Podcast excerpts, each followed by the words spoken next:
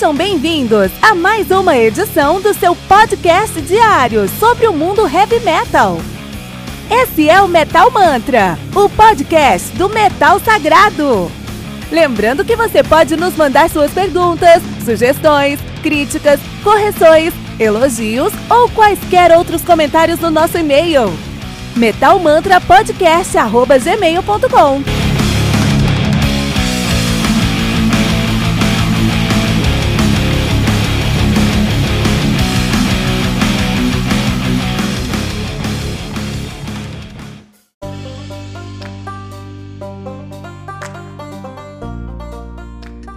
Across the Realm of Time by Kilmera, album released on August the 31st, 2018 by Rock, Rock Avengers Records. This album, this album contains 10 tracks, uh, summing up 48 minutes in length. Uh, Chimera, which is a melodic heavy metal band from Barcelona, is Spain, active since 2003. In fact, from 2000, uh, from 1999 to 2003, they were named JAD, J A D D E. In 2003, they they changed their names to their name to Chimera. They have this modest, therefore meaningful discography uh, released, which uh, starts in 2007 with their debut Hunting Dreams. After that, they have released uh, Don't Fear the Wolf from 2010 and Love Songs and Other Nightmares from 2014, and more recently, Acro- Across the Realm of Time from 2018. The band is currently lined up with Javi Morillo on drums, Johnny Portillo on guitars, Kike Torres on guitar, Raul Rumen on bass, and Danny Ponchi on vocals. Yes. Uh, before we start here, I would like to um, thank Johnny Portillo for the message. They uh, uh, Johnny has uh, reached us on Facebook, and you guys can reach us as well. You can reach us. Uh, go to go over. It's very simple. Just go to Facebook, look out for Metal Mantra pod- Podcast. You're going to find our growing community of heavy metal. Go over there, like it, and talk to us, just like Johnny did. So, Jenny, thank you very much for bringing me uh, your album to my attention because it's a very nice work. And then Johnny said, "You know what? Sh- I think you should uh, spend some minutes to listen to our work." And I did more than that, Johnny. I spent days listening to your work, listening to Across the Realm of Time, and I got to tell you it's a very, very nice work. Uh, when I think about uh, Across the Realm of Times, uh, the first thing I think uh, across the realm of time, the name is a little bit confusing to me. It's okay. Across the realm of time, when I think about it, the first thing I think about it is there are several layers of complexity in this album, and that's something that caught me at first sight, at first listening. Something that made me feel very comfortable with the listening and uh, brought me this curiosity to keep looking for new references, new elements, new. Uh, um, insights I could draw from uh, across the realm of time. So first thing is uh, we have this heavy layer up upon everything, which reminds me very much uh, Pyramids in, in, in comparison. I mean, it made me compare Com- Chimera to uh, Pyramids as as uh, because the song, the music. The, the way they the, the, the this band sounds to me is very similar. It's very heavy. The riffs are very very heavy in their structures, but their production is kind of melodic oriented. In this manner, we can have a very heavy riff, but so friendly in our listening that we can listen to it for hours and hours uh, straight. Uh, I listen to heavy metal every single day here to review new albums to Metal Mantra Podcast. You guys know I release two to three episodes every day. That's because that's uh, how much I love metal and how much I love to talk about heavy metal. But uh, sometimes I get this this death metal uh, albums or black metal albums, and gives it, it, it hurts me. It hurts me because I know I will spend two or three hours listening to an album, and uh, it's going to hurt me because it's so heavy all the time that it's overwhelming and brings me this feeling of oh dude I have to do something. Black metal black metal makes have this effect on me every time I'm listening to every time I listen to black metal to review an album here on Metal Mantra I feel like I- I'm going to depression because it's so deep and ag- that I feel like, dude, I don't think I will be able to listen to the whole album. But I do, and it hurts me. So what I'm trying to say is, there are some bands that they make their sound, their music, very overwhelming. That's not the case for Chimera. It's very light in this feeling of listening. All right, it's heavy. It's a heavy album. it, it is. Uh, the structure of the, the of the songs are very well structured, and they bring always a new reference uh, and a new surprise, and it's something new for you to keep listening to it over and over and over again. That's uh, a highlight, a, a plus they bring. But on the other hand, uh, the way they uh, build up their their um, their structure and their soundscapes is very direct.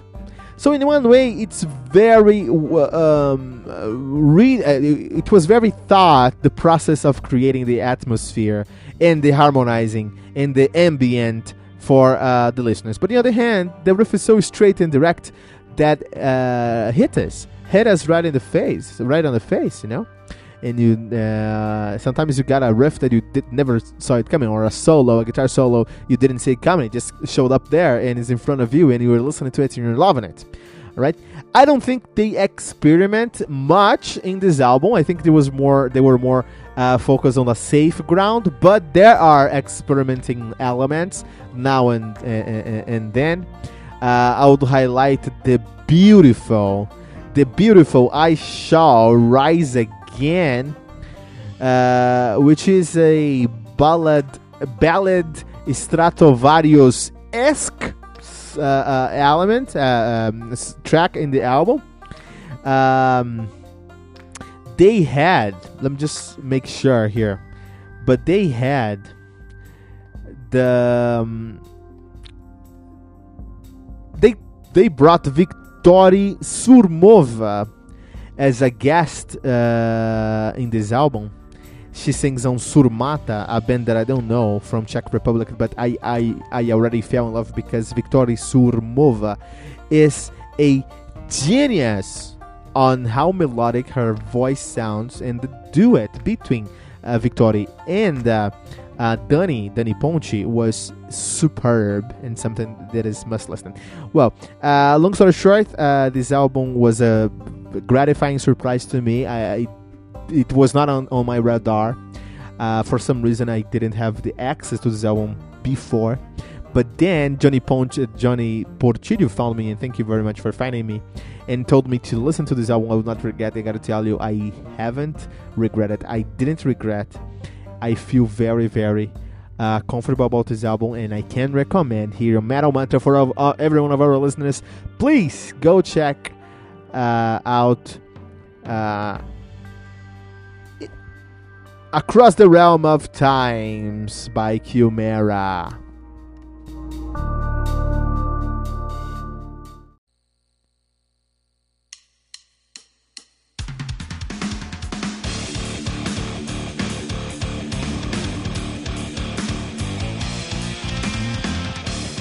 No More Hollywood Endings do Battle Beast, álbum lançado no dia 22 de março de 2019 pela Nuclear Blast. Álbum que conta aí, conta aí com 12 músicas, totalizando 53 minutos de play. O Battle Beast, que é uma banda de heavy power metal de Helsinki na Finlândia. Os caras estão nativos desde 2005 e um, um fato muito importante sobre os caras é que em 2000, 2010 eles ganharam a batalha de bandas, o Wacken Open Air 2010 Metal Battle Contest, que é a maior batalha de bandas do mundo, né? Que é lá no Wacken Open Air. Olha aí quanta moral dos caras, né? A banda que aí já tem uma discografia crescendo. Os caras têm cinco álbuns lançados, que é o quinto álbum dos caras, né?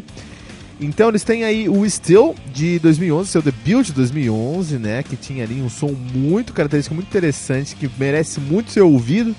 Porque o Battle Beast, apesar dos pesares, você gostando ou você não gostando do Battle Beast, o Battle Beast ele tem um som único. É muito difícil encontrar um som com tantas características, tantas referências como você vai encontrar aqui no Battle Beast, né? Isso aqui é uma coisa que o Battle Beast tem em sua cerne, que é fazer um som único aqui. Beleza, então eles têm o Steel de 2011, onde eles têm um som bem característico, tem que escutar lá pra você entender o que a gente tá falando. Não tem como explicar muito, a gente vai explicar mais nos próximos lançamentos dos caras aqui, especialmente no terceiro álbum deles. Eles lançaram Battle Beast 2013, onde eles tentaram experimentar algumas coisas, experimentar algo mais, é, mais aberto, menos específico, com menos referências, ou com referências pelo menos que fossem mais claras pra galera. E perdeu um pouquinho da qualidade ainda foi um bom álbum. Depois eles lançaram Unholy Savior de 2015, que é o maior álbum dos caras do momento. É, o Battle Beast ele é mundialmente conhecido pelo Unholy Savior. Unholy Savior que é um álbum que eu gosto muito, de 2015, tá? Depois eles tentaram pisar ali num ambiente mais comercial com Bringer of Pain em 2017 e não tiveram muito sucesso nessa seara. Também foi o primeiro álbum com uma formação nova dos caras, né? Isso a gente vai falar um pouquinho mais pra frente. É muito importante também é, essa transição entre o Unholy Savior e o Bringer of Pain. E em 2019 agora estão lançando No More Hollywood Endings, onde os caras colocam os dois pés no mundo comercial, no mainstream e decidiram ganhar dinheiro e serem é, headliners em todos os festivais que eles puderem. Isso tá errado? Eu acho que não. Eu acho que não. Acho que os caras podem fazer o que eles quiserem com a arte deles, com o som deles, com a música deles, com o trabalho dos caras. E não há nada de errado em querer você, em você querer monetizar o seu trabalho da maneira mais justa possível, ok? Uh, vamos falar sobre a formação dos caras. É importantíssimo a gente falar sobre a formação do, do Battle Beast. Uh, então nós temos aqui o, no baixo o Hiro Sipila. Interessante no baixo, né? Porque o Sipila. É, esse é o sobrenome do primeiro ministro da Finlândia. E a Finlândia não tem muita gente, então eu acho que tem uma relação aí. Depois nós temos um, dois irmãos que são muito importantes para a banda, começando por Jona Bjorkroth na guitarra, ele que toca atualmente no Brimir, Brimir que você escutou algumas semanas atrás aqui no Metal Mantra, né? Então o Jona Bjorkroth, ele é um, um, guitarrista que traz referências muito interessantes ao power metal finlandês, tá? Na verdade, power metal europeu em geral, especialmente a escola alemã do Halloween. Mas ele, ele sabe o que é power metal, ele faz riffs de power metal, é um excelente guitarrista de power metal, traz essa pegada de heavy metal pros caras. Mas o Jan Bjorkroff, que é o irmão dele no teclado, o Jan Bjorkroff, então você tem o Jona Bjorkroff e o Jan Bjorkroff. É, no, no, teclado, no caso, é o Jarni, né?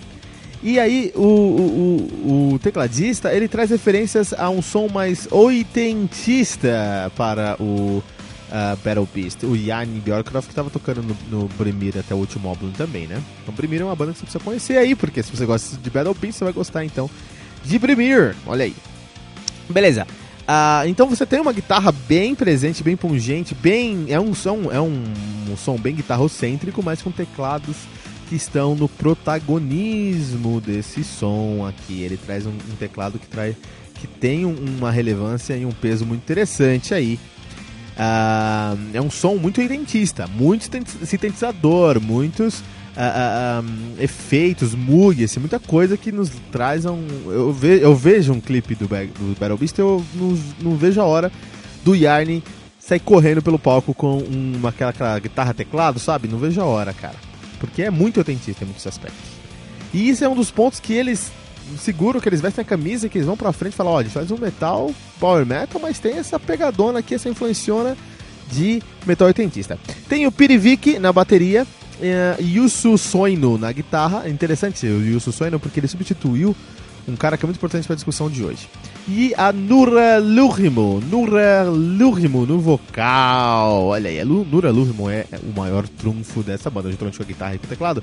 É, eu acho que ela tem um peso 2 porque essa menina comeu uma caixa de gilete quando era criança, porque a voz dela é muito rasgada. Os, os, os, o, o timbre que ela consegue imprimir no No More Hollywood Endings é, primeiramente, muito, muito. É, é, se destaca da multidão, a gente consegue perceber qual é o som dela. Eu consigo reconhecer a Nura Lurimon num, num, numa playlist cega a, quilômetros de distância, porque a voz dela é muito característica, o timbre dela é muito característico mesmo, tá?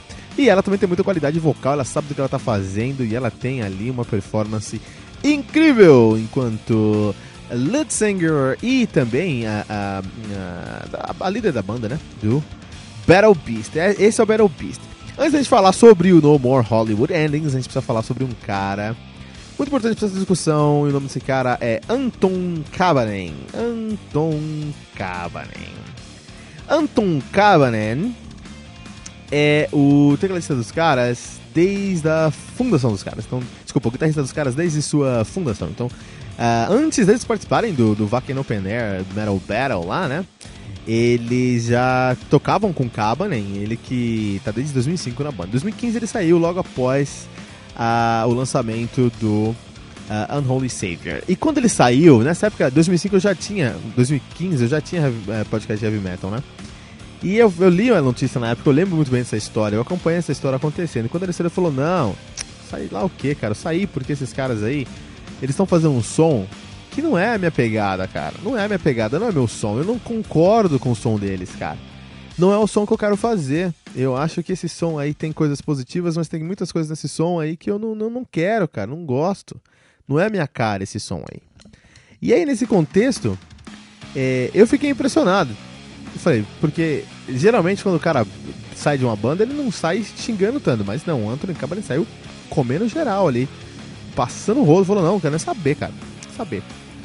Só que aí ele saiu do Battle Beast. Em 2017, o Battle Beast lançou o, o Unholy Savior, mas o Cabanen lançou com sua nova banda, Battle Beast, o Berserker. Olha só, ele saiu de uma banda chamada Battle Beast. Essa foi a banda que, ela, que ele formou. Ele criou uma banda chamada Beast in Black. Battle Beast tem dois Bs, Beast in Black tem dois Bs também. O álbum, o primeiro álbum dos caras é Berserker. Um dos singles do uh, Unholy Sabers, o último álbum do Anthony Cabanen lá no, no Battle Beast, também se chama Berserker. Então, assim, eu já vi isso, eu já fiquei com o pé atrás. Falei, puto, cara, esse cara aí tá fazendo um Battle Beast B, assim, é um Northern Children of Bodom, assim, né? Quando eu fui ouvir o Battle Beast, quando fui usar, o Beast in Black, quando eu fui ouvir o Berserker, é a mesma coisa que o Battle Beast, tirando o vocal rasgado, porque aqui a gente tem um vocalista homem, que tem um vocal mais limpo. Interessante isso, né? Que o mais rasgado tá com a menina, com a Lura, né? Lura. É, mas aí, é, é, ele tem um. Ele, ele, a única diferença é que tem um vocal mais limpo e o teclado não tem tanto protagonismo. Mas tirando isso, é a mesma coisa, o mesmo som. E eu me perguntei, ué, por que, que ele falou que não tava curtindo o som que o Battle Beast ia fazer? Se é a mesma coisa, cara. Eu não entendi na época. Na época eu não entendi, mas hoje, 2019, eu consigo entender o que está acontecendo. Com o lançamento de From Hell with Love, do, Battle, do Beast in Black, e o lançamento do No More Hollywood Endings. O Anton Cabanen saiu da banda simplesmente pelo fato uh, do Battle Beast querer assumir é, descaradamente uma roupagem mais. Um, uma roupagem mais uh, comercial. O Bis quer ganhar dinheiro. Isso é errado? Eu não acho. Eu não acho que não é nem um pouco errado. Acho que todo mundo pode fazer. Mais uma vez, acho que todo mundo pode fazer o que quiser com sua arte para monetizá-la. Mas em detrimento de um som mais comercial, o, No More Hollywood Endings acaba sendo um som muito menos característico ao que tornou o, o, o Battle Beast é, tão bom. Isso é muito, muito interessante ser discutido aqui hoje no Metal Manta. Por quê? Por um lado, o que, que o Battle Beast fez nesse álbum? Ah, vamos ver nossas críticas aqui e vamos ver o que, que a galera fala que o Battle Beast tem de bom. Ah, a galera fala que, o, que o, o que é bom no Battle Beast é que é o fato da gente ter um é, riffs cortantes, riffs é, de power metal puro. Vamos trazer mais disso, beleza? Anota aí, check. Ah, fala que nossos teclados com influências oitentistas aqui são super é, em voga e trazem um tempero especial. Dá um check aí, coloca aí também. E a Nura Lurimo, Nura Lurimo, falam que o vocal dela aqui, estão falando que o vocal da Nura Lurimo é impressionante, que ela tem que gritar mesmo, que os gritos dela são impressionantes. Eles pegaram tudo isso que falaram nas críticas anteriores dos álbuns deles e levaram a enésima potência. Esse álbum é uma junção de riff com teclado e gritos. Pra mim ficou excelente e eu adorei, eu adorei mesmo. Mas dá para sentir que faltou uma liga no contexto geral da, do, do álbum ali, né? Tanto musicalmente quanto conceitualmente, por exemplo. O Unholy Savior conta a história de, um, de uma, uma guerreira bárbara, uma berserker, né? Que tem que defender o reino, mas ela tem um relacionamento homossexual. Então, por um lado, ela é a única, última, última, último escudo do reino ali, que tá passando por um problema, enfim. Tem umas ameaças chegando, reino medieval. Mas, por outro lado, a galera meio que torce o nariz porque ela é homossexual, cara. Olha que tema maravilhoso. Você não vê isso em, todo, em toda esquina. Super, é, super interessante de ser discutido, de ser conversado, de ser ouvido. Eles colocam esse tema na música de uma maneira super natural. Você consegue ouvir o álbum do começo ao fim, entende o que está acontecendo. É, e não, não um peso, sabe? Não é um, um, um, álbum conceitual, não tem narração, é só letra e, e riff e teclado e a Nura gritando na sua orelha, e você fala, puta que sonzeira. Funciona muito bem no Holy Savior. Mas aqui no No More Hollywood Endings, mesmo que haja ali um, um, um, uma historinha eh, por trás, um conceito mais frágil do que o conceito ali do, do Unholy Savior, é, o que eu já falei algumas vezes aqui, eu não acho que todo álbum é necessariamente obrigado a ter um conceito muito forte, mas é uma história, uma narrativa muito forte, mas é legal ter uma jornada ali. Não tem. Não tem no Battle Beast. Então, é, por um lado, eu não acho errado o que eles estão fazendo aqui, muito pelo contrário, eu adorei esse álbum. Mas a fanbase, e eles estão assumindo, estão encontrando uma nova fanbase, estão é, no top no top 5 de todas as listas aí, né? Os críticos e os fãs, a, fan, a fanbase não tá, não tá gostando tanto, tá torcendo a, o, o, nariz pra esse álbum aqui. Então, é claramente eles estão tentando assumir uma posição maior, escalar a sua, escalar a sua, a sua classe social das bandas de heavy metal. Eles querem ser headliners agora. Eu acredito que esse álbum eles têm muita chance disso acontecer. Afinal, um álbum muito competente, com, riff, com riffs estarrecedores e, e gritos maravilhosos da Nura. E um teclado ainda mais protagonista.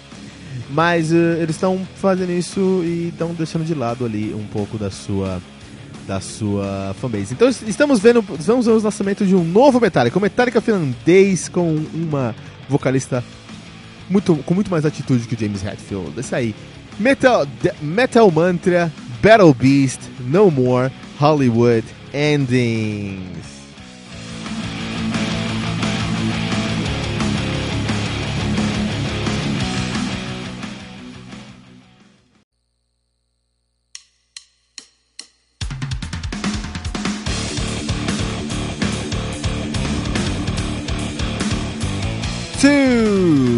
Lasting Line, álbum lançado no dia 22 de fevereiro de 2019 pela Frontiers Record. Álbum que conta aí com 12 músicas totalizando 52 minutos de play. E o Lasting Line, que é uma banda de heavy metal hard rock, lá hard rock, desculpe-me, lá de Los Angeles, Califórnia, nativa aí desde 2012. Essa banda começou como um tributo ao Dio, já que uh, todos os membros da banda, o uh, Vinny Appice, Jimmy Bain, Jimmy Bain, Vivian Campbell e Clo uh, Claude Schnell, todos eles tocavam no uh, Last in Line, que foi o, o, segundo álbum do Dio, cara. Olha aí, eles pegaram um vocalista novo, Andrew Freeman. Andrew Freeman, que veio lá.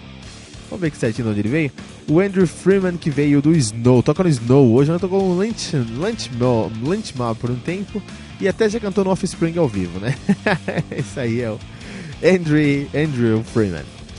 Um, eu pensei que era o Freeman do Pink, Pink Cream 69. Não, aquele é o David Freeman, né? Do Pink Cream 69. A banda que tem dois discos lançados tem o seu debut, o Heavy Crown de 2019 e agora o Two de 2000. Desculpa, o Heavy Crown de 2016 e agora o Two de 2019. A banda que atualmente é formada por Vinny Appice na bateria, Uh, Vini Apps, é, bom, vamos falar, vamos falar o currículo da galera aqui, beleza, né? Então, Vini Apps, baterista hoje, né? Ele toca hoje no Dance Muir, no Martyria, no Resurrection King, no Serpent's Ride, já tocou no Here and Aid, no Heaven and Hell, Kill Devil Hill, Minoru Nihara, Power Project, World War 3, no Black Sabbath e no Dio. Só isso só, tá? Além de já ter tocado ao vivo também pro The Disciples, já tocou pro, pro Lunch Mo, pro Circle of Tyrants, Axis, Nine Chambers, Three-Legged Dog e por aí vai, né? Vivian Campbell, guitarrista. Ele que atualmente é o guitarrista só, só do Def Leppard. Ele já tocou no Here Aid, River Dogs, no próprio Vivian Campbell, no Sweet Savage e no Dan Lazy, além do próprio Deal Shadow King e, olha só, White Snake. Essa galera tá de sacanagem, né, meu? Tem uma galera quando uma galera que não sabe brincar, tem uma galera que gosta de, de, de fa, fa, trazer ali um peso maior. Nós temos o Andrew Freeman, que é uh, vocalista que toca hoje no Snow, já tocou no Hurricane, no um, Lunch Mob e no Offspring, no Offspring ao vivo, já falou sobre isso, né? The Offspring ao vivo. E Phil Susan no baixo hoje, ele que toca no Big Noise no Phil Susan, já tocou no Ozzy Osbourne, no Beggars and Thieves, Billy Idol, Carnival Dogs, Johnny Holiday e Steve Lukather. Olha aí, cara, esse é um, é um currículo não, cara, isso aí é uma reunião do heavy metal. Pega tanta gente boa assim, que tocou em tantos lugares diferentes e teoricamente você vai ter uma banda aí que já funciona automaticamente.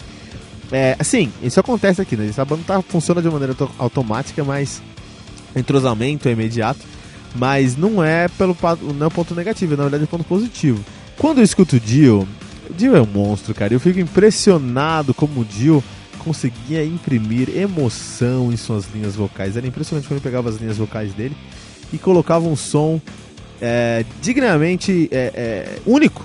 Todo um seu, cada uma de suas músicas tinha uma personalidade própria, com uma melodia que funcionava, que grudava na cabeça, mas além disso que tinha em si uma, um carisma em si, né? Eu, eu tem aquela eterna discussão, é, quem é melhor, Jill ou, ou, ou ou Freddie Mercury, né? Eu acho que é uma discussão que não tem muito pé nem cabeça, porque Dio é deus do heavy metal. Uh, Freddie Mercury é um cantor pop, cara. Ah, mas o, o Queen é rock. Claro que o Queen é rock. Mas o, o, o Freddie Mercury, indiscutível que ele tenha, tinha muito, muito, muito, muito talento, mas é, já pegou um CD inteiro dele pra ouvir, cara? Tem coisas muito boas ali, tem, tem hits que são incríveis, porque ele é realmente muito talentoso, com uma banda muito talentosa. Mas tem coisas temíveis, cara. Eu já tentei ouvir discografia do Queen inteira, assim, no começo ao fim do álbum, e é muito difícil, cara. É muito difícil. Você cai em pérolas ali como Radio Gaga, cara. Ai, meu céus. O Dio nunca gravou um Radio Gaga. Porque o Dio ele pegava temas até mais ridículos do que o Radio Gaga. Por exemplo, Sunset Superman. o Super-Homem do Pôr do Sol mas tinha tanta emoção e valor agregado lá naquela letra, naquela melodia, que ficava demais, cara. Naked in the Rain. Tem coisa mais ridícula do que pelado na chuva. E funciona com o Dio. Por causa do carisma que ele tinha, né? Tinha, né? E aí quando eu escuto o Dio, eu fico pensando, meu, é, até onde é o Dio, até onde é o produtor, até onde é a banda, até onde é tudo isso. Ouvir o Tio do Lesson Line me ajudou bastante a ter internalizar esse processo para mim, porque sim, o Dio tem uma grande parcela de responsabilidade no som ali, uh, fazer o som funcionar, mas a banda também tinha uma tem tinha no caso, né, uma grande responsabilidade em fazer as músicas terem um carisma específico. Quando eu escuto o Last in Line, quando eu escuto o número 2 do Last in Line, eu vejo um álbum que o Dio podia estar tá cantando. O Dio podia estar tá cantando esse álbum, cara, porque as músicas elas pedem um vocal, linhas vo melódicas, que são linhas que o Dio entregaria de maneira lindíssima, cara. O, o, isso cria uma comparação única, uma comparação automática, imediata, que é, peraí, se esse, a banda tá fazendo um som que o Dio faria muito bem, o Andrew Freeman tá fazendo um som que deveria fazer muito bem? E sim, o Andrew Freeman segura muito bem aqui o que tá acontecendo. É um achado esse moleque. É, realmente, é, imagina o peso, né? Porque o Dio, o Dio ele conseguiu substituir muitas bandas, muitos vocalistas icônicos, né? Ele cantou no Rainbow, cantou no Black Sabbath, no Elf. Então o Dio, ele, ele, ele não tinha medo de falar, ah, quem cantava antes de mim? Ozzy? Ah, beleza, deixa eu fazer meu som aqui, sabe? Meus álbuns prediletos do Black Sabbath são os álbuns com Dio, desculpe-me, desculpe-me, me crucifiquem, mas é isso. É, ele conseguia preencher muito bem ali as vagas que apareciam ali, então pegar, pegar as oportunidades que, as, que apareciam para ele, né? Um self-made man. O Andrew, e, e, quando acontece o contrário, quando você tem que preencher a vaga aberta pelo, pelo Dio, né? E aí o Andrew Freeman foi, matou no peito, falou: agora que eu se consagro! E se consagrou mesmo, trouxe um álbum aí muito sólido, com linhas que remetem ao, ao, James, ao Ronnie James Dio, ao, John, Ronnie James Dio, linhas que remetem ao Dio clássico aí, né? Então, Last in Line Number 2, um álbum que chegou num momento muito bom, vale muito a pena ser ouvido. Recomendamos muitíssimo aqui no Metal Mantra.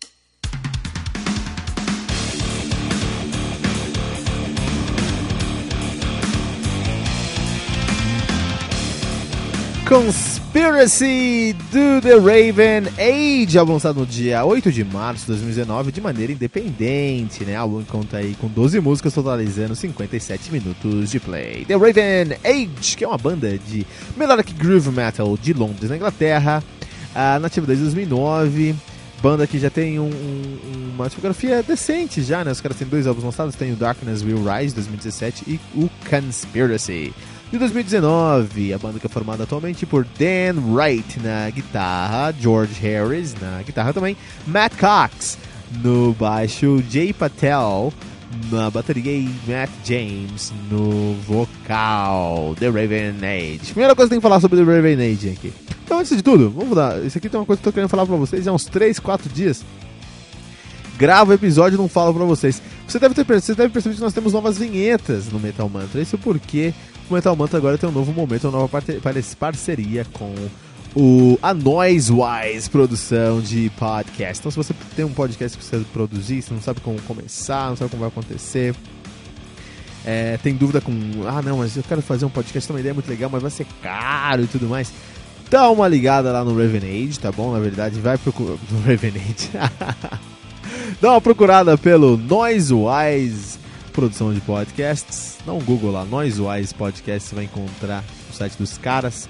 Um grande amigo nosso da, uh, do Sierra, tá? Fala que o. Fala que você escutou pelo Metal Mantra, que rola aquele desconto maroto e você vai colocar sua ideia na orelha das pessoas. Mas aí nós temos novas vinhetas, olha que qualidade legal nós temos as vinhetas aí pra gente.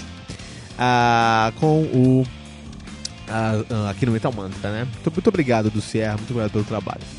Uh, The Raven Age. Então vamos falar sobre The, uma coisa muito importante pra gente falar sobre The Raven Age, Raven Age aqui. Primeiro, os caras usam a tag de Melodic Groove Metal. Isso tá errado, cara. Os caras não são Melodic Groove Metal, os caras são Metalcore. Tem, na minha concepção, uma, uma, uma diferença essencial entre Melodic Groove Metal e Metalcore. A grande diferença é que o Groove Metal é uma coisa mais, mais próxima do crossover, mais próxima de uma coisa como, como uh, Metallica, cara. Desculpa, como Pantera, cara. Pantera é o groove metal, entendeu? É, o groove metal do Pantera, eu concordo, tem dois pezinhos lá no hardcore. Tá mais agressivo mesmo. E o Ravenade não, pode fazer um groove metal que tem mais dois pés aqui, ó, aqui no, no, no power metal. Só que o som dos caras, se fosse só, se fosse só a parte sonora, beleza. Mas o vocal é vocal de metalcore, meu. É vocal de metalcore. Então, em muitos momentos, você vai encontrar um vocal um pouco mais agressivo que beira. E eu concordo, não, beleza. Esse vocal aí me fala que é groove metal. Mas eles trazem alguns refrões, refrãos tão. com vocal tão limpo, tão bonitinho. Eu falo, não, cara, isso aí não pode ser groove metal, isso aí é metalcore, né? E, eu não tenho problema porque eu até gosto mais de metalcore do que groove metal. Eu acho que groove metal sempre tem uma. Todo groove metal tem uma quedinha pro new metal, isso me dá arrepios, cara. Mas o, o, o, E o Metalcore não, eu acho que o Metalcore ele é, ele é, mais. Ele é mais recente, mas ele acaba sendo mais definido enquanto estilo. Então não tem um problema que os caras fazem um, um Metalcore, mas eu não entendo porque que eles estão usando a tag de Melodic Groove Metal, cara. Isso é um ponto. Vou entrevistar qualquer um desses caras um dia e vamos falar sobre isso aí, cara. Vamos falar sobre isso mesmo. Tendo dito isso, precisamos falar que o novo álbum dos caras, o Conspiracy, é um grande álbum de metalcore. Tá fora do seu tempo. Esse álbum aqui, se fosse lançado em 2004, 2007, assim, estaria muito bom se estivesse ali na mesma prateleira do Leslie Dine, do uh, Bullet from Valentine's, Valentine e do Atreio. Aí estaria super bem, assim, né? Mas não, é, tá, em 2019, 15 anos depois, então tá um pouquinho deslocado em quanto tempo. O que não torna o som da, bom, o som da banda ruim, mas pelo contrário, o som acaba sendo muito bom. É, tem um destaque especial aqui para os guitarristas, para o, as guitarras desse álbum aqui, para o Dan Wright e o George Harris, que eles conseguem colocar é, é, tríades abertas de uma maneira muito sólida no som deles, para que o som fique. Porque é muito claro, como característica do, metal, do, do metalcore, você ter é, acorde, é, arpejos duetados. Então você tem duas guitarras fazendo o mesmo arpejo em, em, em, em, em, uh, tom, em tons diferentes, né? Em, escalas diferentes, né? É diferentes que seria? É, escalas diferentes. Em oitavas, ah, essa palavra, em oitavas diferentes. Então você vai ter ali dois guitarristas, dois guitarristas fazendo um dueto de arpejo em escalas diferentes. Isso é muito comum no metal no metalcore. Então, se eu encontrasse isso no, eu tava quando tava escutando um Revenant, primeiro eu estava nervoso que tava escrito metal é, metal melódico, metal groove metal melódico, e eu falei, não é, isso aqui é metalcore. Eu tava meio puto com isso. E aí eu escutando o álbum, falei, meu, se eles colocarem é, é, é, dueto de arpejo em isso aqui é metalcore, eu vou colocar o carimbo de metalcore e processar por, por, por propaganda enganosa. Mas não, eles usam, e aí eu achei muito interessante, eles usam tríades abertas nos seus arpejos. Então eles acabam saindo da terça, saindo da quinta, eles pegam até oitavas diferentes. Isso cria um aspecto mais power metal no som deles. Então é um groove metal no vocal em algumas partes, é, mas esse é o problema que não tem quase nada de groove metal nessa banda aqui, cara. Só o vocal em algumas partes ainda, né?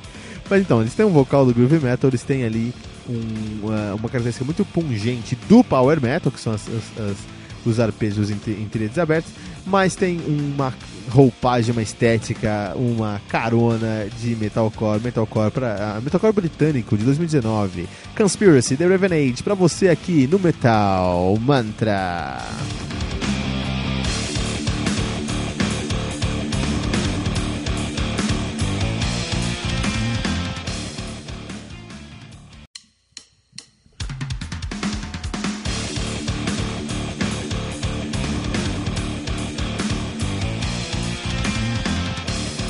Door to Doom do Candlemass, álbum lançado no dia 22 de fevereiro de 2019 pela Napalm Record. O álbum conta aí com 8 músicas, totalizando 48 minutos de play. E o Candlemass, que são deuses sagrados do Epic Doom Metal na ativa desde 84, eles que são de Estocolmo, na Suécia, né? É, de fato, de 82 e 84 eles assumiram o nome de Nemesis. Em 84 mudaram o nome para Candlemass, ficaram nativa até 94, pararam em 94, voltaram em 97, pararam em 2002, voltaram em 2004. Eles estão nativa desde então, já há 15 anos. O último, último hiato dos caras já faz 15 anos, né? Isso que a gente tá falando aí.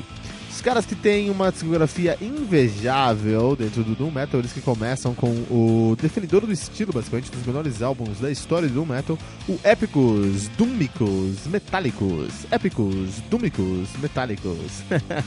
e defenderam o estilo, né? Porque eles fazem um Epic Doom Metal. Uh, de 86, né? Depois eles lançaram Nightfall de 87, Ancient Dreams de 88, Tales of Creation de 89. E esses estão funcionando bem. Quatro álbuns, quatro álbuns excelentes. Anos. É isso aí. Lançaram um Chapter 6, que não faz muito sentido porque é o quinto álbum dos caras, de 92. O Dactylis Glomerata, de 98. From the 13th Sun, de 99. Candle Mass, de 2005. King of the Grey Islands, de 2007. Death Magic Doom, de 2009. Psalms of Psalms for the Dead, de 2012, excelente álbum aí.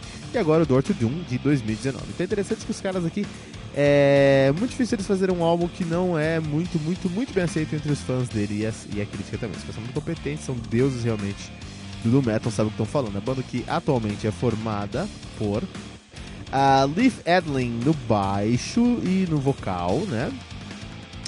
Um, temos também aí o, o Matt, Matt Smappe Bjorkman na guitarra. Temos o Jan Lindet na bateria, o Lars Lasse Johansen na guitarra e o Johan Lanquest no vocal. Ele que saiu lá do Jonah Quest e veio aqui tocar no, um, no Kennel Mass. O, o Lanquest que entrou ano passado na banda, né? Até então, os caras estavam aí com o nosso querido Bjorn Fulquist de 97 91, passou por lá também, né?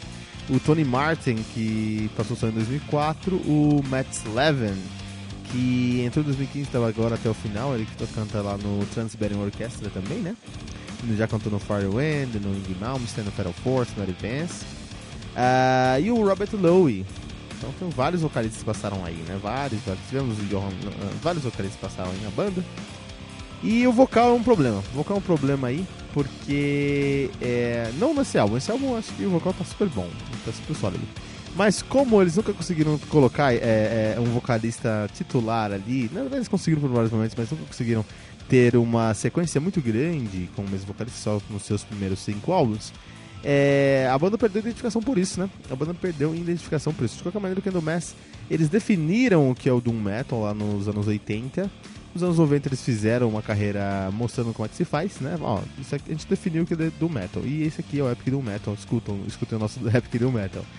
Mas é difícil você se manter relevante dentro de um cenário que você mesmo colocou as regras. Né? Você coloca as regras para jogar e como é que você mostra que as regras podem ser ah, um, elevadas, né? É difícil, é difícil fazer isso. Você colocar numa posição muito difícil, né?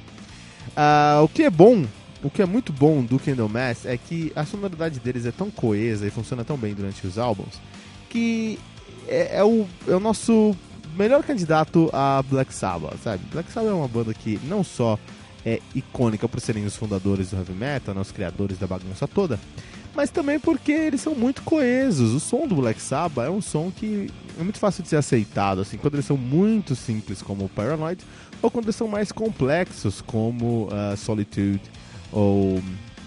Uh, não sei, né? Uh, Spiral Architect, coisas assim. Então não importa o, o, Into the Void. Into the Void tem um riff muito, muito interessante e complexo. Não importa o quão simples ou complexo o Black Sabbath seja, eles conseguem ser muito amigáveis e entrar em todos os os cenários aí. Isso é muito interessante para o Black Sabbath. Isso é uma das características que fazem, façam com que o Black Sabbath seja uma banda tão popular. A maior banda de heavy de todos os tempos.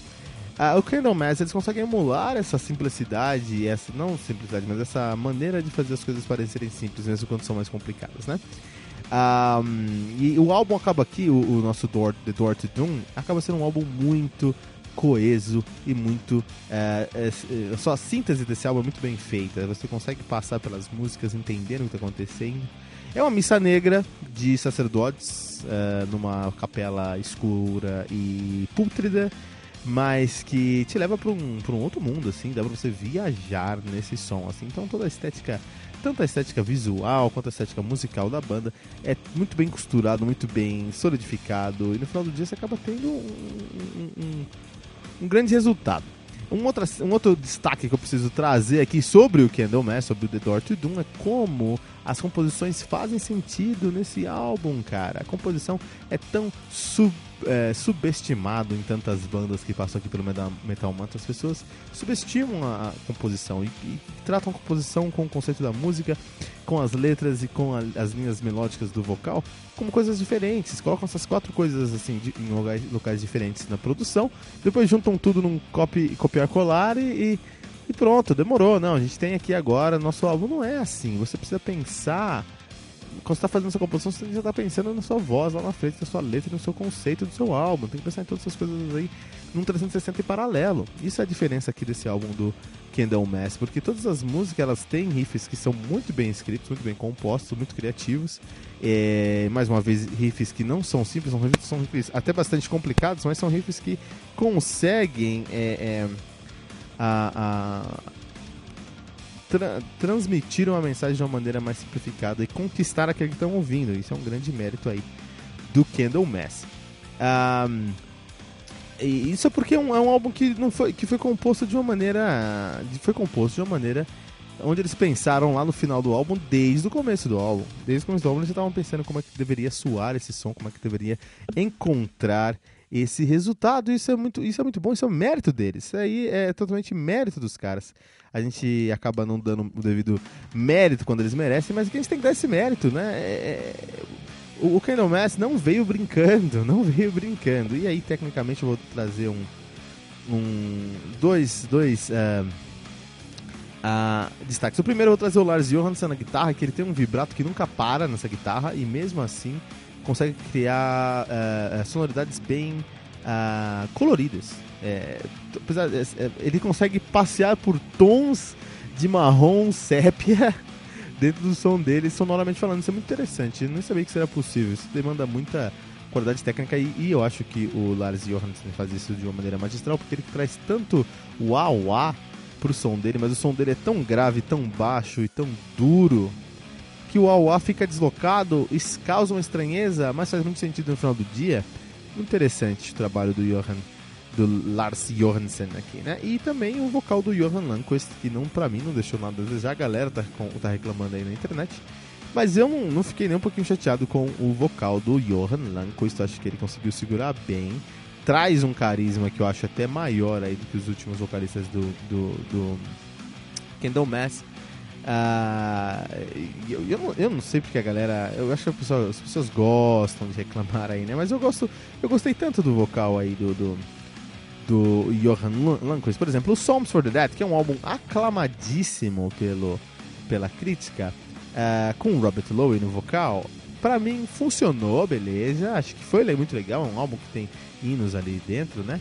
Mas que no final do dia eu acho que o Johan Lundqvist aqui conseguiu trazer mais carisma e levar esse som a um outro patamar, com a voz dele bem controlada, é, com uma pegada, com um background mais power metal, então trouxe um, um, tons melódicos, é, notas de um, de, de, um power metal muito interessante para esse som aqui. É, no final do dia é um álbum que, assim, quem não mexe, não tem como errar. Os caras nunca fizeram um álbum que fosse mediano, é sempre bom pra cima. E aí, como uh, revisor do Metal Mantra, eu preciso sentar aqui e encontrar pontos que possam ser melhorados, mas é difícil pro Candlemass, porque os caras são muito competentes. Candlemass, Door to The Door to Doom, uh, no Metal Mantra.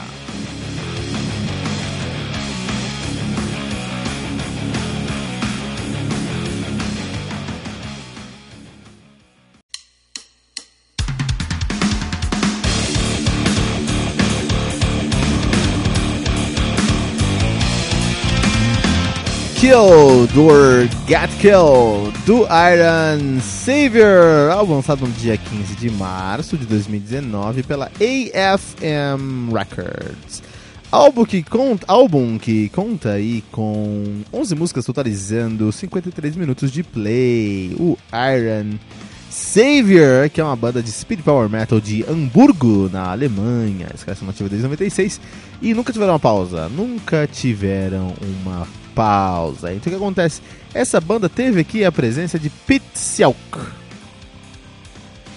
que foi o vocalista uh, de uma banda chamada Gentry. Sabe quem também tocava no Gentry? O Kai Hansen. Sabe quem também tocava no, no Gentry? O Ingo Schwentenberg. Sabe quem tocava no Hansen? No Gentry? O Marcos Grosskopf. Olha aí que interessante. Então essa banda aí é o embrião, o embrião do Halloween.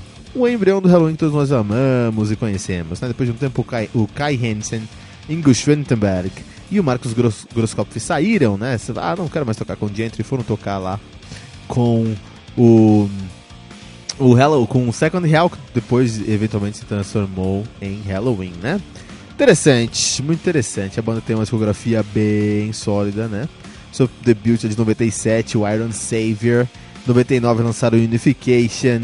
Depois eles lançaram o Dark Assault de 2001, Condition Red 2002, um dos álbuns mais aclamados do Power Metal alemão, da escola do Power Metal alemão, Battling Ram de 2004, Megatrópolis de 2007, The Landing de 2011, Rise of the Hero 2014, uh, Metropolis 2.0 de 2015, Titan Craft de 2016, Reforged Raiden On Fire 2017 e agora o Killed. Kill or Get Killed de 2019, banda que atualmente é formada por Pete Selk no vocal, ele que é lá do Gentry Second Hell e do Savage Circus. Savage, Savage, Savage Circus é a banda de alguém lá do. Ver Savage, Savage Circus esses dias tocando aí. Quem tocou no Savage Circus, cara? Não vou conseguir lembrar agora, mas acho que foi o, o, os. Ah, os caras do do Last in Line, foi alguém do Last in Line, não vou lembrar direito, né? Mas vamos lá. Então nós temos aí o Peter Selk, que é o vocalista do, dos caras, né? E ele que já tocou no Savage Circus, no Gentry e no Second Hell. Temos Jan Sorenekert no baixo e nos vocais adicionais. É, ele toca no Grimmark, no Karen, e já tocou no Master Plane, no Running Wild também. O Joachim Pilsen Kustner, guitarrista, e o Patrick Close na bateria, que já tocou numa banda chamada Bright Guardians. os que tocam numa banda chamada Bright Guardians, na verdade. Então os caras. Muito boa essa jogada de marketing dos caras, né? Tipo, tem um tênis chamado Mike. Just do it, Mike. muito legal, né? Um, é muito interessante como os caras aqui. É, existe uma retroalimentação aqui. Porque o Iron Savior, Savior como a gente já falou, é, tem o Peter Ciel, que o Peter Ciel que tocava no Gentry, tocou até um pouquinho no Second Hell, junto com Kai Hansen, com Ingo Schwarzenberg, Schwarzenberg e com o um, uh, Marcos Grosskopf. Só que aí ele, as bandas se separaram, né? Cada um foi para um canto e os caras montaram o Halloween e o, o Peter Ciel continuou com o Iron Savior, que fez um, um patinho feio, né? Mas, é... E é claro que como o cara tava lá, o, o Halloween definiu o estilo do Power Metal alemão. A escola do Power Metal alemão, alemã, a escola do Power Metal alemão passa pelo Halloween em muitas, muitas esferas, né? o, o heavy metal alemão, o, heavy, o power metal alemão é muito do que é o Halloween, especialmente ali no, no Keeper 1 e 2, no Jericho Keeper 1 e 2 e ali mais alguns álbuns, até o Time of the Oath, talvez. Mas o que acontece? Uh, então, com certeza, o Peter Selk ele fez parte da definição do estilo, porque sim, ele é. Foi o fundador de uma das bandas que formou o, o, o power, a escola do Power Metal alemão. Só que, quando a gente escuta os, as músicas aqui do nosso querido Get Kill, nós vamos entender que esse, esse som ele não é semelhante à escola do Power Metal alemão. Ele é muito semelhante ao Halloween. Ele bebe de coisas do Halloween e não do Halloween da época do Gentry ou do Second Hell. Halloween de coisas da época do Time of the Oath, coisas como uh, o Pink Bubbles Go Ape, cara, olha aí, né? Uh, bebe muito, bebe muito no, na, na, fonte do Halloween. E a minha pergunta é: será que esse som cabe hoje, em 2019? Esse som faz muito sentido. O Halloween entendeu isso e mudou em alguns anos atrás. Será que o Iron Savior, Iron Savior é relevante em 2019 com um álbum que parece que saiu de 87? Isso é uma pergunta muito interessante. O vocal lembra bastante o vocal do Kai Hansen, especialmente na escola Gamma Ray. Mas aí, eu não acho que o Gamma Ray ouviu o Iron Savior e pegou as influências do Peter Silk lá, na época do Gentry. Eu acho que o, que o, que o Peter Silk escutou Gamma Ray depois, de depois que a banda foi formada e começou a assimilar esse som. Na verdade, o, o Peter, o Peter Silk aqui, ele, pra mim, ele escutou muito de Halloween, muito de Gamma Ray, muito de Avantasia. É, muito de Master Plan. É muito interessante saber que o Patrick, Patrick Close já cantou no Master Plan. Desculpa, que o Jan Soren Secker já tocou baixo no Master Plan. Porque muitas coisas desse álbum aqui me lembram diretamente Master Plan. Então eles criaram, eles não, o Peter Cell criou esse estilo um tempão atrás junto com o Kai Hansen. Por algum motivo eles, uh, as bandas se separaram e agora eles, eles fazem um som que é baseado no estilo que eles mesmos criaram então eles estão se retroalimentando, entende? Estão alimentando a si mesmos. Uma grande estopeia humana da sonoridade da escola do Power Metal alemão. Esse álbum em si é um álbum muito sólido em questão de riff. Os riffs dessa, desse álbum são incríveis. Você vai encontrar muitas influências no riff, riff, assim, né? Uma outra banda que eu acho que bebeu muito na fonte, aí sim eu acho que os caras beberam na fonte da Aaron Saver e não o contrário, foi o Rage. O Rage lá do, do, do, do Wagner lá, e do, Victor, do antigo Victor Smolsky e do Terrana é uma banda que bebeu muito da fonte do Aero Saver. Porque os riffs é, aqui é, me lembram bastante os riffs do, do, do, do, do Rage, muito mesmo assim. Mas você vai lembrar de Rage, você vai lembrar de Master Plan, você vai lembrar de Halloween mesmo, você vai lembrar de Avantage, são os riffs, é, é, uma escola de riff mesmo assim. É uma enciclopédia do riff, da Riffopédia alemã. Riffopédia alemã. Riffopédia, Riffopédia da, do Metal alemão, Iron Saver. Pode escutar sem medo que você vai encontrar ali todos os elementos que definem como um riff deve soar dentro da esfera do power metal alemão, né? Ah, mas algumas coisas me deixam a desejar, por exemplo, eu acho que falta convenção nas músicas. Eu acho que os riffs eles funcionam muito bem, mas como um riff leva a outro riff, e muitas vezes, isso eu fiquei impressionado, é um corte seco. E muitas vezes é um corte seco. Você tem um riff aqui que tem uma pegada, de repente você tem um pan e tem outro riff. E é isso, cara. Isso, eu fiquei, assim, eu fiquei impressionado como os caras deixaram passar isso, assim. Faltou um pouquinho mais de esmero em criar convenções para que um som saísse para outro. É, de um, um riff saísse de um riff para outro. É isso que o Master Plan faz para ser deuses do Power Metal alemão. É isso que o Gamma Ray faz para ser para serem deuses do Power Metal alemão. É isso que é o Vantage, é que o Halloween, que o Pink Queen 69, é isso que eles fazem para serem deuses do Power Metal alemão. E não é o que o Iron Saver está fazendo nesse álbum. Então, por alguns motivos, acho que vale muito a pena ver esse álbum, simplesmente porque está falando de um cara aí que definiu as, as, os parâmetros do estilo do Power Metal alemão, da escola do Power Metal alemão, lá nos anos 80, né? Então a gente precisa respeitar esse cara. Por outro lado, eu acho que tem coisas aqui que não cabem tanto mais. Já passou algumas, algumas coisas que já passaram aqui, sabe? É, bateria em 170, enquanto o baixo está segurando uma, uma, uma tônica e o vocal um, um vocal um, um, vocal fazendo uma linha mais falada do que cantada, passou. Isso aí é 90 e alguma coisa, cara. Isso passou e deu pra sentir o cheiro de mofo daqui.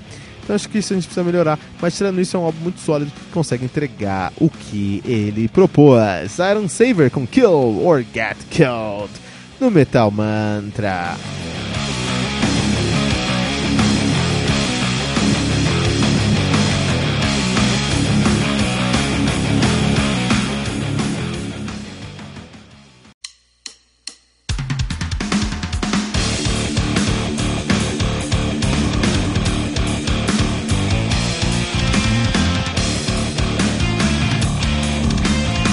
Ephemeral do We Are The Catalyst. Estava lançado aí no último dia 22, 22 de março de 2019, de maneira independente.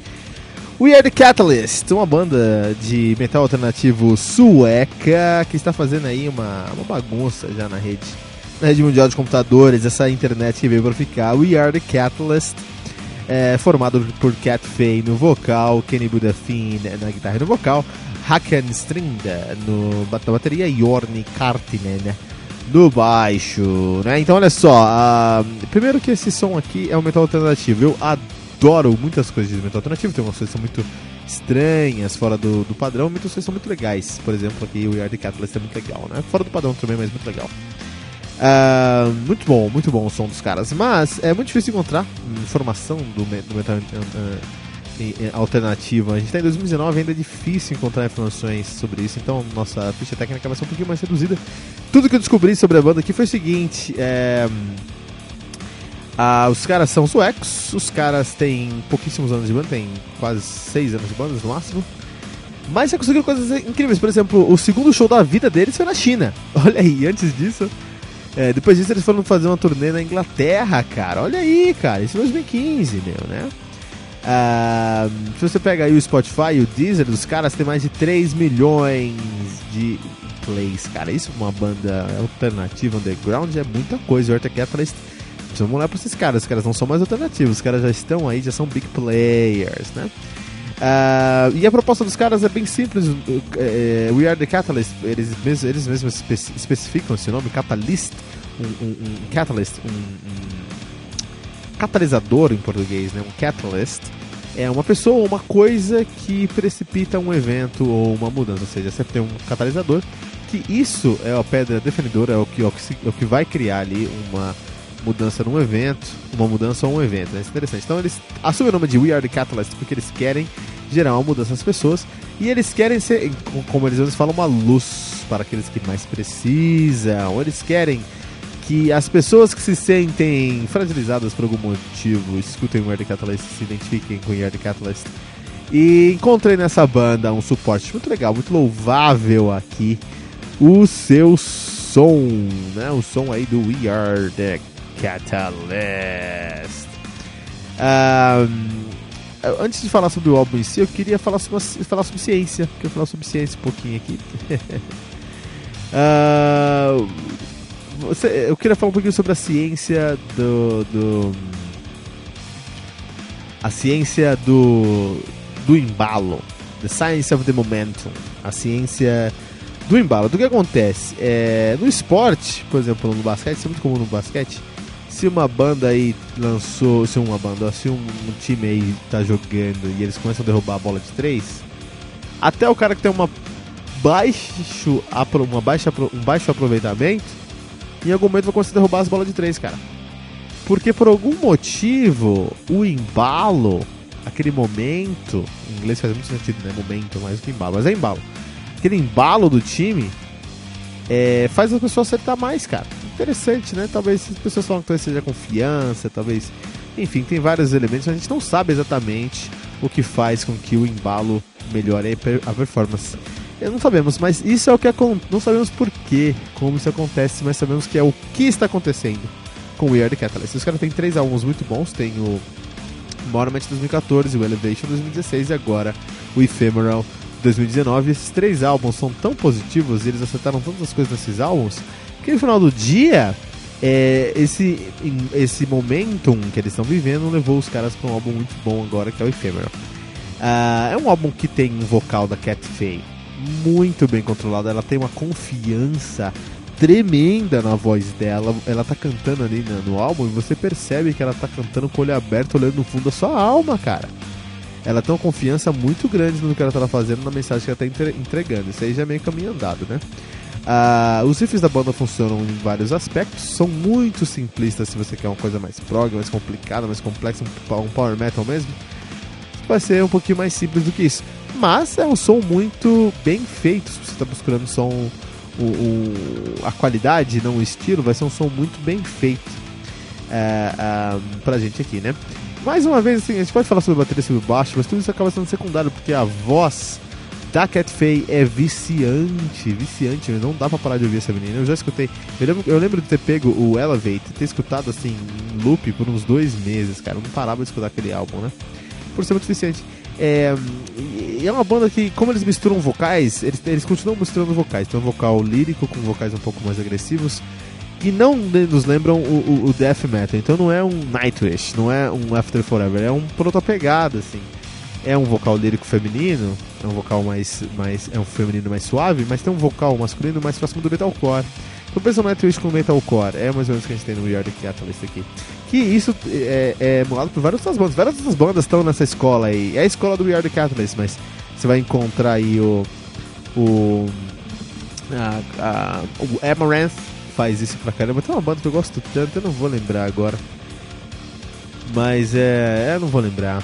Eu vou tentar encontrar esse link e deixar aqui no, no, no, nos comentários. É uma banda que eu gosto muito mesmo, que tem essa mesma sonoridade, cara. Deu um branco aqui. Vou deixar esse link aí depois pra gente. De toda maneira, é, eles fazem isso aqui, eles trazem esses dois vocalistas aqui sempre, na, então sempre com essa versão aí, de, variando de um vocal pro outro. Mas acho que nesse álbum eles mostram que eles estão prontos. Eles estão prontos para se tornarem big players. Eles não são mais uma surpresa, já são uma realidade. Já provaram seu valor para o mundo da indústria da música, não somente em, em, entregar materiais com muita qualidade, mas também em fazer é, um momentum ali, fazer a galera curtir o som deles. We Are the Catalyst com o seu novo álbum Ephemeral no Metal Mantra.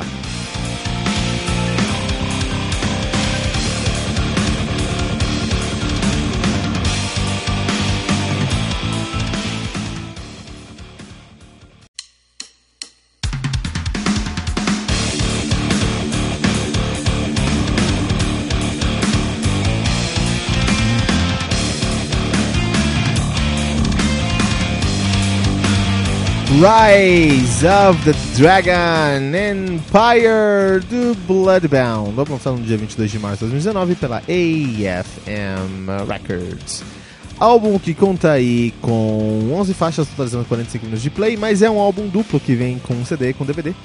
Então o CD tem 11 faixas, né? É, totalizando 45 minutos. Depois nós temos o DVD com mais 11 faixas, mas esses aí são trabalhos Uh, são projetos, são músicas que vêm desse álbum aqui, do próprio Rise of the Dragon Empire e outros álbuns de outro, uh, outros álbuns da discografia do Bloodbound. Bloodbound que é uma banda de heavy power metal de Bonus na Suécia, estão nativa desde 2004, formado aí, né? Uh, desde 2004 nunca parou desde então, né? A banda que tem aí já uma discografia bem sólida, eles têm Nosferatu, de 2005, Book, uh, Book of the Dead, 2007, tab Tabula Rasa, olha que legal o nome da banda, do álbum, então, será que é em português? Vamos dar uma olhada aqui. Tabula Rasa, de 2009, Unholy Cross, de 2011, The Name of Metal, de 2012, Stormborn, isso é forte, hein? 2014, One Night of Blood, de 2016, War of the Dragons, de 2017, Rise of the Dragon Empire, de 2019, não, Tabula Rasa não fala sobre músicas em português, uma pena poderia estar com músicas em português, né?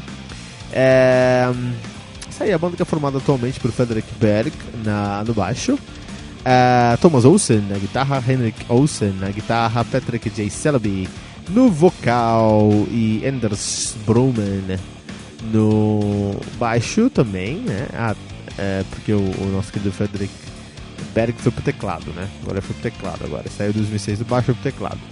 E o Daniel Sjorgren na bateria. Esse aí é o uh, Bloodbound. É uma banda que traz um som que, por um lado, é, me agrada muito, porque é um heavy power metal sueco. Muito competente, que sabe o que está fazendo, traz referências sólidas, traz referências que deveriam estar tá ali. É um álbum que é, fala sobre o, a ascensão do Império do Dragão. Né? Então é bem direto o som dos caras, falam sobre uma fantasia onde tem um dragão que tem um império e o império está ganhando espaço. Basicamente isso.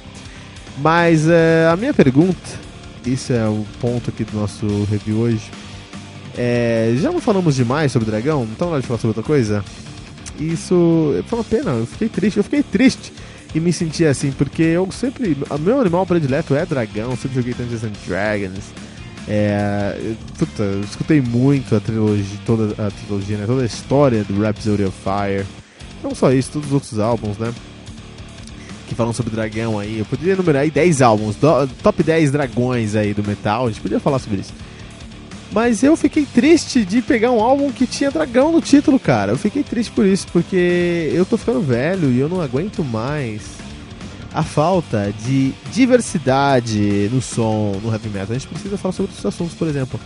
Eu não tô falando sobre problematizar, não tô falando sobre trazer discussões é, que estão aí na lacrosfera, não, tá? Eu acho que a gente tem que fazer é expandir a discussão. Por exemplo, há um álbum, vou falar um, trazer um exemplo aqui de um álbum que também fala sobre um reino medieval, também fala sobre essa pegada meio medieval, meio fantástica, mas traz uma discussão que sai da, sai da curva. Não é uma discussão, é, é, discussão é a palavra, traz um, um, conceito, uma ideia, uma história que é legal escutar. Que é o seguinte, é Battle Beast com Unholy Saber de 2015, os caras ali contavam a história de um reino, também estava ameaçado por um, por um, um inimigo, né, talvez, um dragão, um inimigo ali, a gente não sabe que inimigo era, tinha uma bárbara, uh, uma guerreira bárbara, né? Uma berserker para defender o reino e ela defendeu o reino e defendeu o reino e a galera uh, a aclamou por defender o reino, mas ela acabou sendo é, é, sofrendo preconceito depois porque ela era lésbica. Olha que interessante. Então assim, não é pela, pela ideia de, de falar sobre lésbica, eu não quero que o metal fale sobre lésbica, eu quero que o metal fale sobre assuntos que não falamos ainda. Um outro, um outro, um outro ranço que eu tô pegando aí é quando. Tô muito de esquerda hoje, né? Lésbicas. Ranço, lacrosfera, não. Mas um outro, um, outro, um outro tema que eu já não aguento mais também é quando pego um álbum que tá, que tá lá escrito, ah, distopia tecnológica. Meu, chega, acabou. A gente sabe que as máquinas vão acabar com o mundo, não vamos falar sobre isso, vamos encontrar outro assunto pra falar, né? É, tem aí 20, se você chuta uma árvore, cai 20 álbuns falando sobre esse assunto. Então, assim, esse álbum perdeu muito a relevância pela sua, pela sua uh, falta de originalidade no seu conceito. E isso se reflete na sonoridade desse álbum também, porque não tem nada desse álbum aqui que seja único em identidade para o Bloodbound. Isso é uma pena porque eu gosto dessa banda, cara. Mas é, não tem tem nada nesse álbum aqui que eu posso falar, ah não, nesse álbum aqui agora os caras os caras conseguiram trazer um elemento novo. É, conseguiram se destacar na multidão, né? Essa é a realidade. Porque, por exemplo, você pensa no Power Wolf, nada que o Power Wolf traz é novo, nada. Mas eles têm uma maneira de contar histórias, uma maneira de criar é, é, é, narrativas sonoras, não tô nem falando de histórias, mas narrativas sonoras, sonoras dentro das músicas deles, que os ajudam a se destacar da multidão. E Power Wolf é uma banda que eu escuto assim por horas, na maior tranquilidade. Então acho que o Bloodbound, Bloodbound sofreu nisso, pecou nisso e não trazer um álbum mais é, criativo, mais fora da caixa, mais ousado. Eles não ousaram, fizeram mais do mesmo. É bom receber aí as críticas positivas dos seus fãs, talvez não dos críticos, né? Como o tem no Metal Mantra, né? É um álbum muito bom se você não tiver é, se você ainda tiver saco para falar sobre dragão, você vai adorar esse álbum, cara. Se você já escutou muito Rhapsody e Avantasia, Angra e tudo isso, talvez você não vai escutar muito. O Bloodbound aqui no Metal Mantra.